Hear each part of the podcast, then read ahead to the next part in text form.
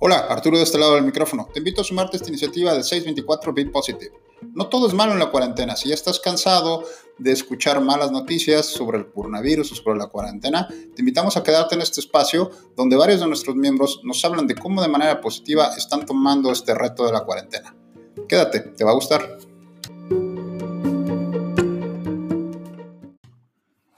Hola de nuevo, bienvenidos a Inside Box 624 y estamos con esta corriente positiva, este nuevo movimiento que estamos tratando de hacer para tratar de olvidarnos de los malos momentos, de la situación complicada que estamos viviendo durante la cuarentena, que le llamamos Be Positive 624 y donde cada uno de nuestros miembros o algunos de nuestros miembros nos dan su experiencia sobre lo que está pasando del lado eh, brillante, del lado positivo. El día de hoy me acompaña vía telefónica Valeria. Hola Valeria, ¿cómo estás? Hola, bien, buenos días. ¿Y usted? Muy bien, gracias. Pues aquí vamos dándole, siendo, siendo, tratando de mantenernos eh, con buena, buena actitud y buena energía. Ok, Valeria, vámonos rápidamente con las preguntas.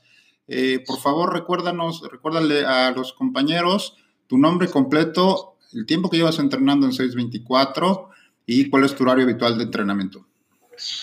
Muy bien, pues mi nombre completo es Valeria Galvez de la Peña y tengo aproximadamente año con un año con seis meses en 624.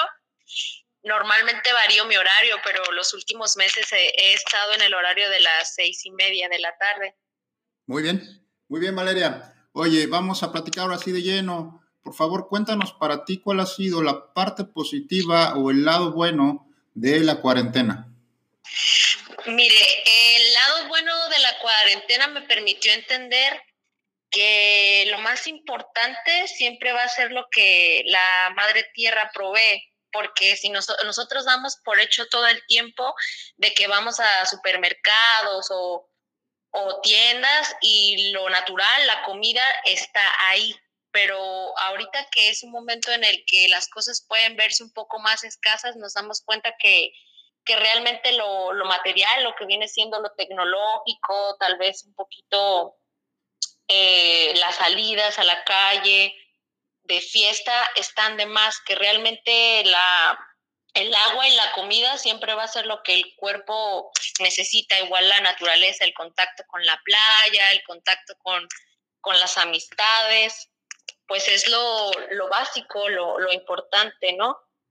Sí, a veces se nos olvidan todas estas cuestiones tan primarias o las damos por sentado, ¿no? O sea, no, no, no les das la importancia porque sabes que siempre van a estar, o sabes que siempre van a estar ahí o crees que siempre han estado ahí y de repente, pues, te das cuenta que son, son pues, como que bien dices, la, la base de la pirámide, ¿no?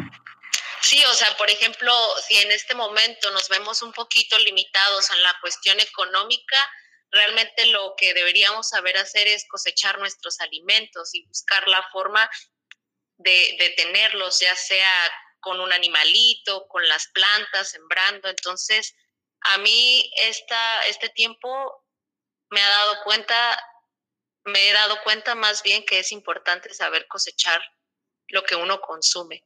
Wow, qué interesante. Gracias, Valeria. Oye, eh, coméntanos por favor, ¿qué estás haciendo para tratar de mantener tu fitness o tu estilo de vida saludable que teníamos, eh, que tenías antes de empezar la cuarentena?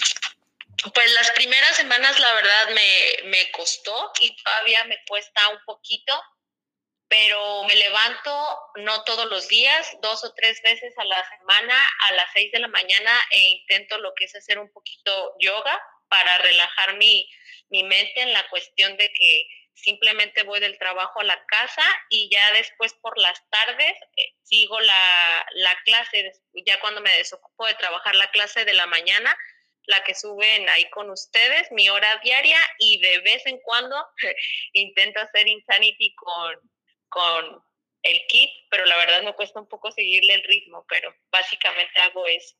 Ok, qué bueno que te mantienes en movimiento porque ya decíamos, ¿no? El ejercicio de alguna manera pues nos libera, nos libera esas este, endorfinas y sobre todo mentalmente nos hace, nos hace bien, ¿no? Y ahora que estábamos acostumbrados a todos los días por lo menos entrenar tu hora al día, pues como que sí sientes que te hace falta esa necesidad y qué bueno que sigas entrenando. Sí, también en lo, en lo que es la, la cuestión de la alimentación, procuro que que mis alimentos nunca falten los vegetales los, y las proteínas.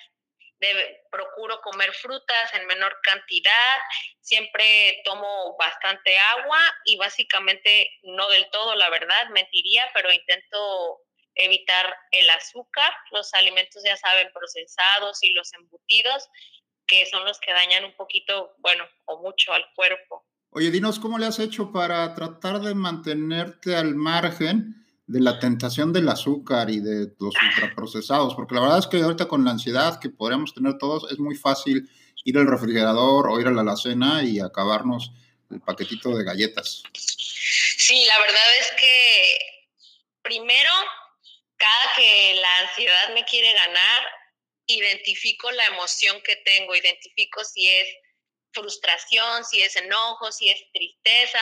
A veces pego en el refrigerador, no tienes hambre, es ansiedad.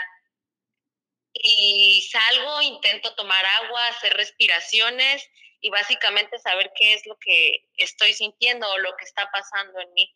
Porque ahorita sí está muchísimo, porque ahorita es muy, muy fácil tratar de desahogar la emoción o lo que sientes con la, con la comida. Y más, por ejemplo, que estoy rodeada de un montón de personas que siempre llevan el panecito, la galleta, que, se la, que te la pasas jugando juegos de mesa o cosas así, es pues básicamente entender qué es lo que está pasando contigo y por qué quieres comerlo o qué te está pidiendo tu cuerpo realmente. Ahora, esto la verdad es que no es un proceso fácil, ¿verdad? Ya tienes un tiempo tú tratando de hacer esto, no necesariamente pues, empezaste en la cuarentena, porque eh, a lo mejor la gente que nos escucha va a decir, oye, pues sí, lo dice muy fácil o suena muy bonito, pero a la mera hora de hacerlo es, es complicado, ¿no? Inclusive para ti que ya estás, tienes un tiempo más, eh, más largo de hacerlo, ¿ha resultado complicado? Siempre, todos los días es un reto.